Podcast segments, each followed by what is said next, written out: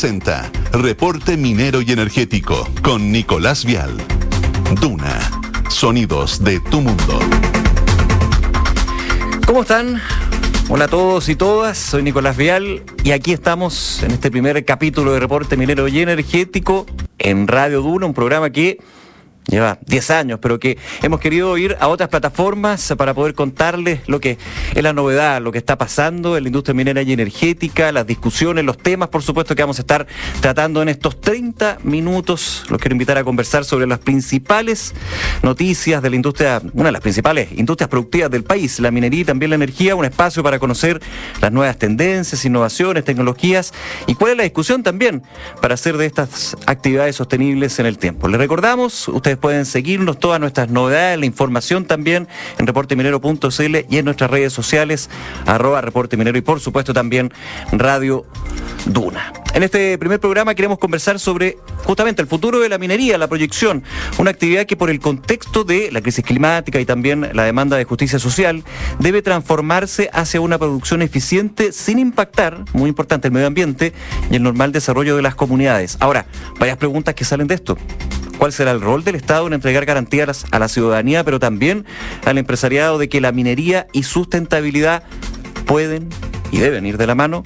Vamos a estar hablando de ese y otros temas. Para eso estaremos en conversación con el subsecretario de Minería, Billy Krag, quien va a analizar con nosotros este punto y también revisar a los últimos acontecimientos de la industria minera y energética. Claro, porque hay muchísimas novedades al respecto. Vamos a estar también comentando lo que han sido exposiciones, novedades de la industria junto a América Rodríguez, editora de Reporte Minero y Energético, y varios temas que también han sido parte de la contingencia. Por ejemplo, la Estrategia Nacional del Litio, que ha generado una discusión bien profunda sobre el rol que puede tomar el Estado en un mineral, en un activo tan importante como es el litio y que por muchos sectores se ha dicho hay que apurar la máquina. Bueno, está la estrategia Lito, también los resultados de Codelco. ¿Qué pasa con las fundiciones también? Varios eh, temas que vamos a estar conversando aquí en Reporte Minero y Energético por Radio Duna. Parece ya estamos en contacto con el subsecretario de Minería, Billy. Subsecretario, siempre un placer. Muchas gracias por acompañarnos en el programa. ¿eh? Hola Nicolás, ¿cómo estás? Bien, pues aquí en el primero en Radio Duna, y usted ya hemos conversado varias veces, por supuesto, en Reporte Minero y Energético allá en Canal 24 Horas. Eh, quiero partir con con uno de los grandes temas que tiene eh, la, cartera, no solamente este, por supuesto, pero ya pasados los días tras el anuncio del presidente de la República, Gabriel Boric, sobre esta estrategia nacional del litio, a, su juicio, subsecretario, pasado el tiempo ya, ¿cuál es la percepción y de alguna manera si se cumplen las expectativas que tenía Minería al respecto? quiero partir por felicitarlos por este nuevo formato y desearles el mejor de los éxitos eh, gracias, pues. en, en, este formato radial. Eh, y agradecer además la invitación para acompañarlo en este primer programa. Em, mira, han pasado los días, nosotros hacemos un, buen balance un buen balance de lo que de la recepción que ha tenido el, el anuncio de la estrategia nacional del litio entendemos por supuesto que, que iban surgir algunos reparos, que, es lo que hemos visto, pero si uno mira la recepción eh, tanto de la ciudadanía como de los las empresas interesadas en desarrollar proyectos de litio, nosotros hacemos un, muy buen balance, nos parece que, que ha sido bien recibido. ¿No, ha cambiado eh, la, la, mirada que ustedes ya habían conversado con algunas empresas internacionales, por ejemplo, con respecto a poder llegar a Chile, poder trabajar en el litio? Le pregunto principalmente por lo que fue uno, eh, no es el único, ¿ah? pero evidentemente el que sonó con más fuerza, el, el rol mayoritario que tendría el Estado en eventuales empresas, por ejemplo, en el salar de Atacama. Eh, ese punto de tener el 51% de una empresa, que los privados puedan participar, como se ha dicho varias veces, se ha confirmado, pero de una manera minoritaria ¿Han visto un cambio, digamos, en el tenor de estas conversaciones? En las conversaciones que hemos tenido en estos días no, no hemos observado ningún cambio, ni, nada, nada importante que destacar. ¿Descartan desincentivo, entonces? no, no. Lo que hay de parte de la, de la industria minera del litio, para ponerlo en esos términos, y los interesados en desarrollar proyectos del litio, es eh, mucha expectación por el momento en que ya se abre la puerta para eh, desarrollar nuevos proyectos. Y el anuncio que realizó el presidente Boric hace, hace algunos días justamente da luces sobre esta pronta apertura de la puerta para poder desarrollar proyectos de litio. Claro, porque muchos había incertidumbre con respecto a cuándo se iba a, anunciar y, poner en marcha finalmente esta estrategia y definir el rumbo, ¿no? Que eso, en todo caso, hay que ponerlo lo habíamos conversado varias veces con usted, subsecretario, en el programa, eh, ha sido parte del trabajo desde que se asume el año pasado, pero evidentemente se va generando un ecosistema que, claro, el litio ya está, ya está siendo extraído en el Salar de Atacama, pero evidentemente para lo que se necesita en términos de resguardar los intereses de, de la nación, del país, hay un trabajo y un esquema que había que ir desarrollando. Efectivamente, y es eh, es un desafío que tiene muchas aristas que tienen que ser abordadas de manera simultánea. De hecho, eh, una de ellas, por ejemplo, es el debido cuidado sobre el, medio ambiente. Y ustedes pueden haber visto, ah, si se fijaron, uno de los aspectos importantes y que ha sido muy valorado, de hecho, por todos los sectores, es que junto con el, anuncio del desarrollo de la industria se anuncie que se va a proteger un porcentaje de, de los salarios. Eh, eso entre otras cosas, por ejemplo, eh, si uno si uno hace una proyección de lo de cómo se discuten normalmente las cosas, lo habitual me refiero en términos genéricos, lo habitual es que se presenta, se desarrolla y se escribe un proyecto de ley que se presenta al Congreso y en ese momento empieza una discusión muy de técnica legislativa, digamos, o sea, se presentan indicaciones, se trata de llegar a acuerdos para avanzar en esa discusión. Y nosotros en este caso eh, entendemos y valoramos mucho la opinión que puedan tener los incumbentes más cercanos al desarrollo de esta industria, que son las comunidades, muchas de ellas que basan su, su existencia en la interacción que tienen con los salares y las propias regiones. Y por lo mismo, hemos dicho que se va a iniciar un proceso de diálogo antes de presentar incluso el, proyecto de ley. Claro, para la eh, creación de la Empresa Nacional del Litio. Para la creación de la Empresa Nacional del Litio. Creemos que ese diálogo es tremendamente importante, es central en, en, el desarrollo del proyecto de ley y por esa razón entonces nosotros no procedemos en este caso como, como sería habitual, no es la discusión no comienza junto con la presentación del proyecto, sino que parte antes. De hecho, es antes del de, eh, el trabajo prelegislativo, de alguna manera, en el Congreso donde finalmente se discute este proyecto. O se va a discutir. Efectivamente. Efectivamente. Subsecretario, usted decía, la, eh, eh, es súper relevante aquí en esta estrategia lo que son los incumbentes, las comunidades, quienes están en torno al ecosistema del litio que se quiere ir potenciando, más que generando, porque ya está, la idea es exportarlo con, con los debidos resguardos, evidentemente en términos sostenibles, medioambientales y también de los intereses del país. Pero cuando otros incumbentes son los privados, eh, ¿hay una, una percepción de alguna manera de, de cierta sobrereacción, de que efectivamente haya un desincentivo a la inversión y que de alguna manera esto se puede ir notando en otros países donde ven como de una manera positiva dentro de la competencia, digamos, tan, tan intensa que se da en la minería de países cercanos, de países competidores, lo que es finalmente la definición sobre el rol que jugaría el Estado en este negocio? Mí me parece que me, parece que con motivo del, anuncio de la Estrategia Nacional del Litio se abre una discusión eh, a nivel amplio sobre cuál es el rol y el tamaño que tiene que tener el Estado para eh, en términos de, desarrollo productivo. Yo yo creo que no es específico de no es litio específico. Y lo digo porque cuando uno mira más o menos cuáles han sido las reacciones o de dónde vienen, vienen efectivamente de sectores empresariales, pero no necesariamente de empresarios que estén en la industria minera o en la industria del litio. Entonces, que usted dice más de los gremios.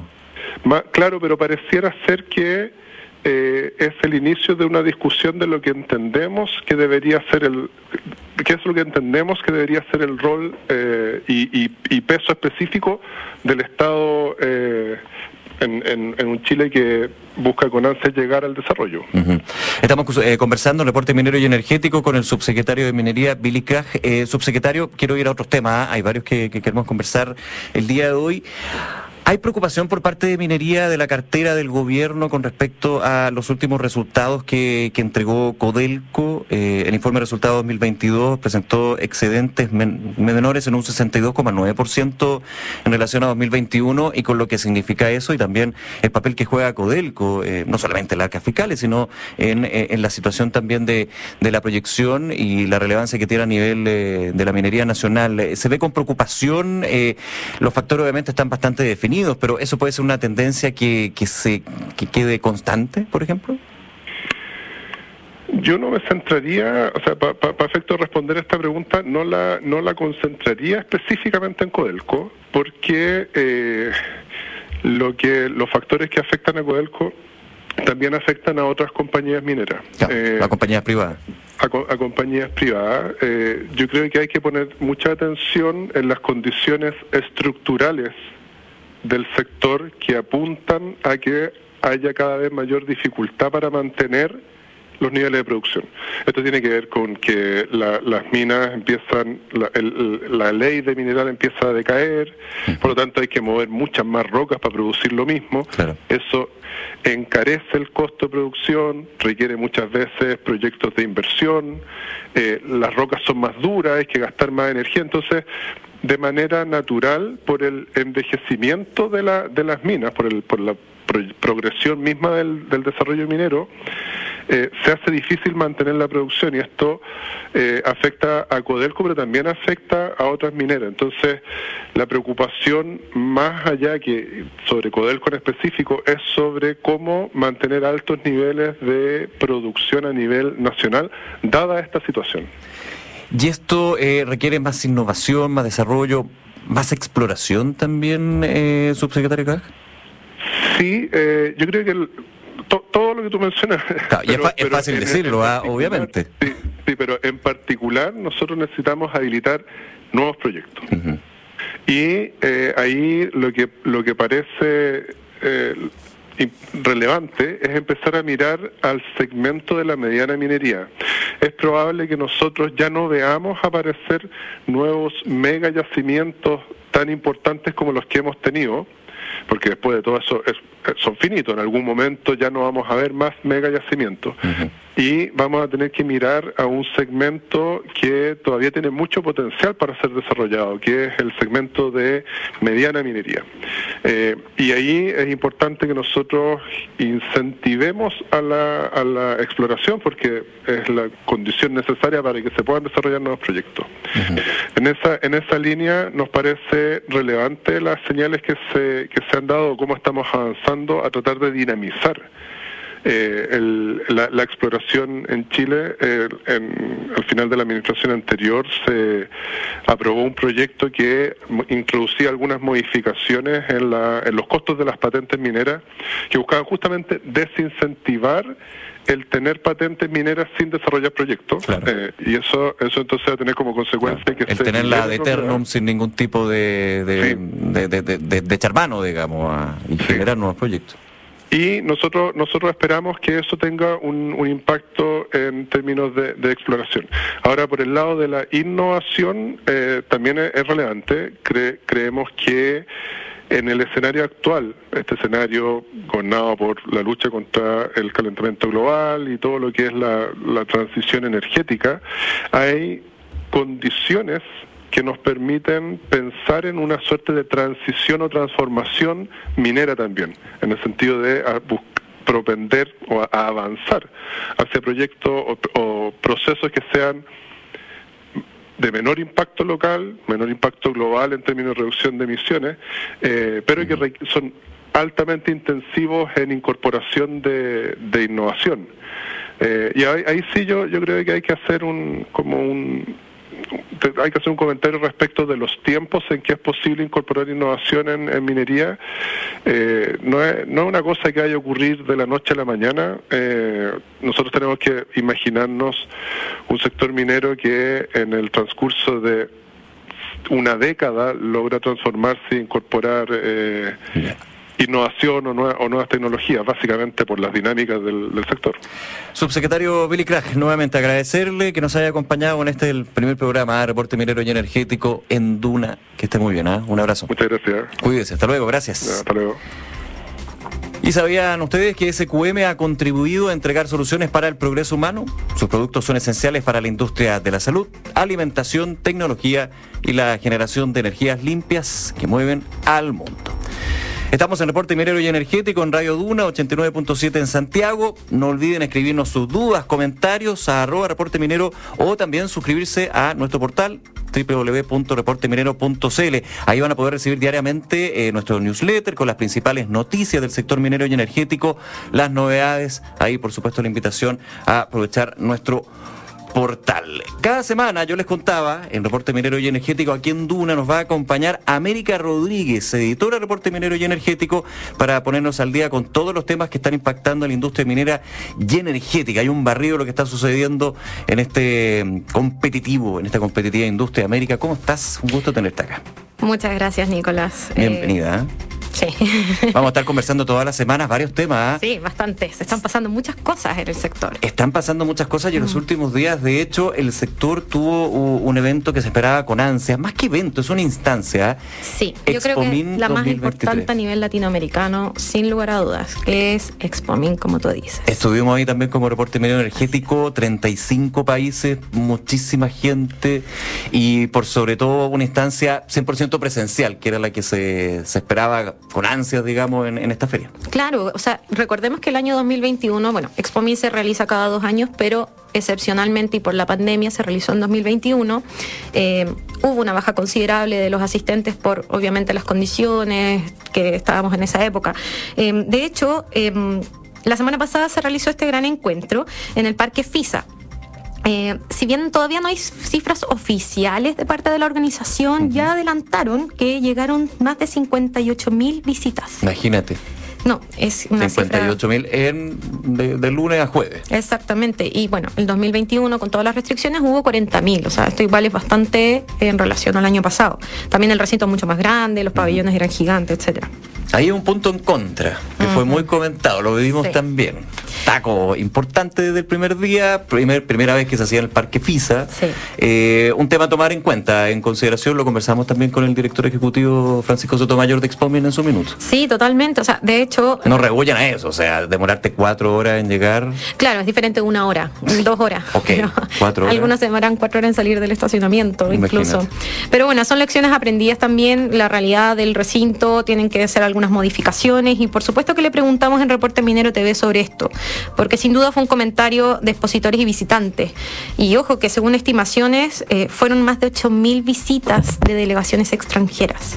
Vamos a escuchar la declaración de Francisco Sotomayor entonces el haber vivido dos años sin eventos prácticamente y luego volver eh, e incluso para nosotros encontrarnos con la sorpresa que hasta esta mañana teníamos más de 53.700 visitas, eh, sí confesamos que son cifras que no nos esperábamos y que por tanto, si bien nos satisfacen producto del entusiasmo y el dinamismo que vemos que hay en la industria, el interés por, por estar presentes, pero obviamente eso también nos desafía operacional y logísticamente desafío operacional logístico, pensando ya en lo que va a ser el próximo Expomín, pero también, no, y, para ir a otro tema, ¿eh? nos comentaba en el programa en Canal 24 Horas eh, lo que también esto influye en términos de las 8.000 visitas de delegaciones extranjeras, lo que influye para el turismo. Exactamente. Un turismo, un turismo de feria que también, producto de la pandemia, se fue a hacer. Claro, y claro, y, bueno, no, olvidemos que llevamos dos semanas de harto evento minero, o sea, primero tuvimos Expomin la semana pasada y anterior a eso estuvo la CESCO Week y la Conferencia Mundial del Cobre, entonces hemos tenido un volumen de visitantes bastante grande del sector minero en Chile, o sea, Chile fue el epicentro básicamente de la minería del cobre a nivel mundial. Imagínate. Vamos con otro tema. Vamos con otro tema. Esto, esto, no, esto no, es, tan positivo, pero, pero es una foto del minuto. Así es. Y que también se proyectaba. Bueno, básicamente hoy día el Banco Central informó que eh, informó el índice em, mensual de la actividad económica. Todos lo conocemos como IMASEC. Em, el de marzo retrocedió 2,1 en comparación con igual mes del año anterior. Es una cifra que exige estar alerta, evidentemente. la mayor caída desde noviembre del año pasado, cuando llegaba a 3,3. Claro, y además. Noviembre de 2000. 20, 20 por ahí. Sí, o sea, Sí. y además, no, bueno, las, lo que proyectaban algunos expertos es que iba a ser entre 1,3, 1,7, o sea, esto fue mucho más de lo que se proyectaba. Claro. Y bueno, ¿qué tiene que ver este índice con la minería? Eh, básicamente porque la minería es uno de los sectores que más aporta al IMASEC. Y en el mes de marzo el retroceso fue de 8,5% del IMASEC minero. Y una tendencia que se estaba mostrando en el eh, IMASEC minero desde hace varios meses y preocupa evidentemente. Ciertamente. Un poco lo que estábamos hablando con el subsecretario Cag, que tenía que ver a partir de los resultados de Codelco, pero que es un tema de la Es una industria. realidad de la industria, evidentemente. Estamos viendo una caída en las leyes de mineral.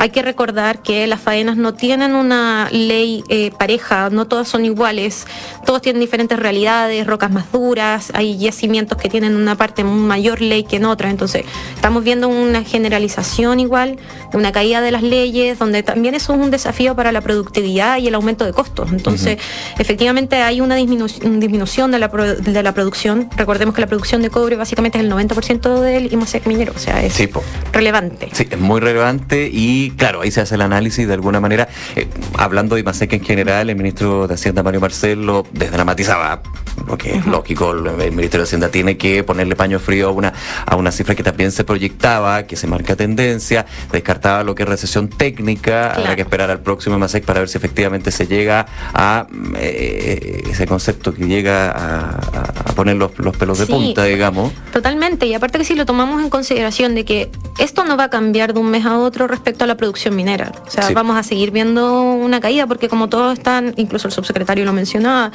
hay una caída en la producción, hay bajas las leyes, hay una caída en la productividad, hay aumento de costos, Ella, entonces... ella Matías, el ministro Marcel, como punto aparte, eh, decía, bueno, si sacamos a la minería del IMASEC, eh, la actividad económica crece. Claro. Sí, está bien, ya lo concedo, pero no podemos sacar a la minería, como tú decías, o sea, la cifra es de un 14%. El 14,6% es lo que aporta la minería, aportó en 2021. o Ya, sea, claro, eso va, va, va variando por Pero- estas mismas cosas, casi un precio del 15%. cobre, etcétera. Sí, Obvio. pues es muy relevante. Y bueno, eh, representa más del 50% de las exportaciones del país, o sea.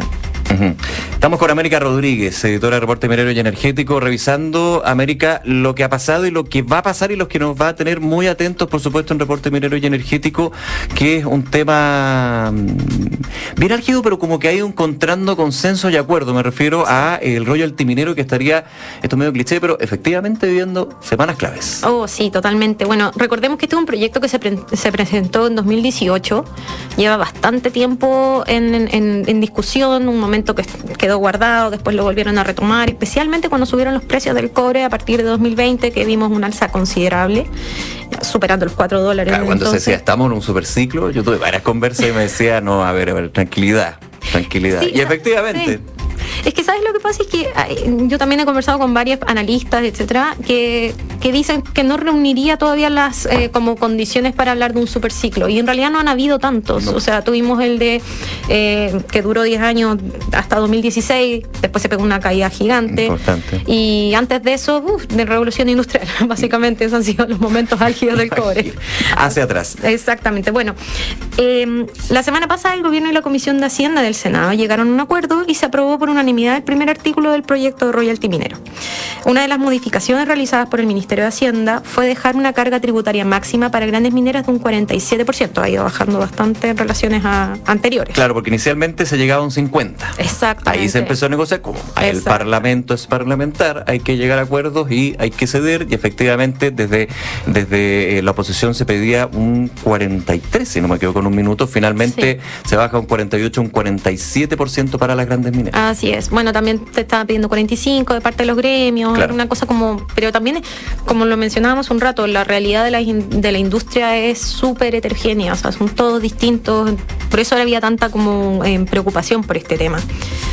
Y bueno, en ese sentido, después de las elecciones programadas este domingo, eh, se volvería a votar este, este proyecto. O sea, la semana del 8 se estaría votando y despachado al Senado.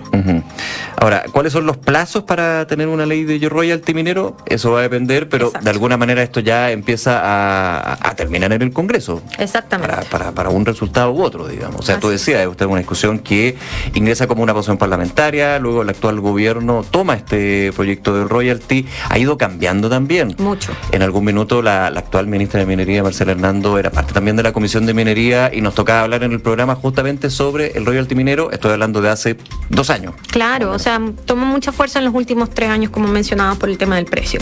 Básicamente eso. Ya, se, se, espera entonces que después de las elecciones, como otros temas, discusiones legislativas, se retome y por lo que sí entiendo el senador Ricardo Lagos Ver, es muy probable que la semana del 8 sea votado y despachado el Senado. Así es. Pase a la sala que finalmente allí se vea efectivamente cuáles son los acuerdos y se habrá royalty minero con todo lo que... Así es. Bueno, también ah, igual es bueno eh, hacer una diferenciación, que el royalty cobre, más bien el cobre y el litio no va a entrar en este royalty. ¿El litio no estaría entrando? No estaría, porque la ley dice que eh, definirá como motivo de gravamen aquella sustancia mineral concesible ya extraída. y el litio... Recordemos que ahí está la diferencia también, que, fue parte de, la conversación, cuando se hablaba de se está estatizando, nacionalizando el litio, desde el gobierno decían no se puede estatizar o nacionalizar algo que ya, es, ya es así digamos, porque es un bien de uso público a diferencia del cobre que eh, se concesiona. Así es, así es. Es el tema del litio siempre presente. Oye, vamos, eh, el plazo PAMA. Cuéntanos un poquito de qué se ah, trata eso. PAMA, eso. Bueno, el Ministerio de Minería, entre los programas que tiene, es el de PAMA, que es un programa que es de fomento a la, a la minería artesanal y la pequeña minería. Básicamente es como eh, parte del gran presupuesto del Ministerio se va en esto y es súper importante porque los pequeños productores básicamente con esto pueden funcionar. Y bueno, em, ya se empezó el nuevo proceso de postulación eh, de, uno de los concursos PAMA Productivo 2023 en el portal Fondos Públicos y a través de la página web del Ministerio de Minería está toda la información. Este proyecto, eh, bueno, va a ayudar a los pequeños mineros y tiene hasta el 22 de mayo para poder postular. Oye, y vamos con, un último tema aquí en Reporte Minero y Energético que tiene que ver con la recuperación de agua de relaves. Tanto que se puede hacer con los relaves, que finalmente son donde se deja el desecho minero. Bueno, hay muchísimas iniciativas que van justamente a eso. Y ahora recuperar el agua. Exactamente. Bueno, no olvidemos que los relaves todavía tienen incluso leyes más altas que algunas faenas, o sea, ese nivel. Eh, hay un tema ahí legislativo también que tiene que ver cómo se pueden eh, aplicar economía circular, como le dicen. Justamente. Bueno, eh, Efectivamente, la industria minera, si bien no es un sector que consume grandes cantidades de agua, está en torno al 4 o 5% a nivel nacional, lamentablemente está en una zona donde escasea el agua, Eso. el norte. Entonces la industria siempre ha presentado una preocupación por el tema hídrico y bueno, en Anglo American eh, anunciaron la culminación de las pruebas del proyecto piloto apilamiento hidráulico deshidratado, que es una tecnología para recuperar agua de los relaves mineros, además de eh, entregar estabilidad en la superficie de remediación ambiental. los relaves hay que cuidar mucho esa parte porque pueden tener colapsos. Hemos visto casos como los de Brasil. Lamentablemente. Lamentablemente. Y bueno, este sistema utiliza arenas libres de finos obtenidos de los estériles mineros y generan una red de drenaje dentro de la misma instalación, lo que permite un drenaje natural desde los relaves almacenados. Con ello, la innovación logra la consolidación del material a través de deshidratación acelerada sin filtros. Se estima que podría recuperar hasta el 80% del recurso hídrico, lo que es muy positivo. Imagínate, escuchemos lo que nos contaba la ministra de Minería, Marcela Hernando, sobre este tema y el presidente ejecutivo de Anglo American también, Patricio Hidalgo este es un piloto eh, tremendamente novedoso para tratar a los relaves. Y eh, como ustedes pueden ver estoy en el medio del relave, estoy parada y en un terreno que está consolidado y por lo tanto esa es una de las ventajas que tiene. Eh, aquí hay sobre el 82% de recuperación del agua. Y eso a mí me parece que es una muestra de cómo con tecnología se pueden hacer muchísimas cosas realmente marca un antes y un después respecto a la gestión de, de, relaves. Como hemos visto eh, y se ha conversado ampliamente, eh, el, cambio climático requiere cambio en la forma de hacer minería y particularmente la gestión de relaves ha sido un desafío para la industria y hoy estamos demostrando que efectivamente se puede cambiar a través de tecnología e innovación la forma en la cual gestionamos nuestros relaves. Hay entonces parte de las novedades de la industria minera y energética que todas las semanas en el programa vamos a estar comentando aquí con América Rodríguez. América, muchísimas gracias. No, gracias a ti. Que te vaya muy bien. Y les agradecemos su sintonía y obviamente si les gustan nuestros contenidos, escúchenos cada martes a las 21 horas o los sábados a las 9 y media de la mañana en Radio Duna 89.7. También pueden suscribirse a nuestro portal reporteminero.cn o pueden vernos a través de TV, la televisión, en Canal 24 Horas y TV Chile. Soy Nicolás Vial. Esto fue el primer capítulo aquí en Duna de Reporte Minero y Energético. Muchísimas gracias por acompañarnos y que les vaya muy bien. Chao, un abrazo.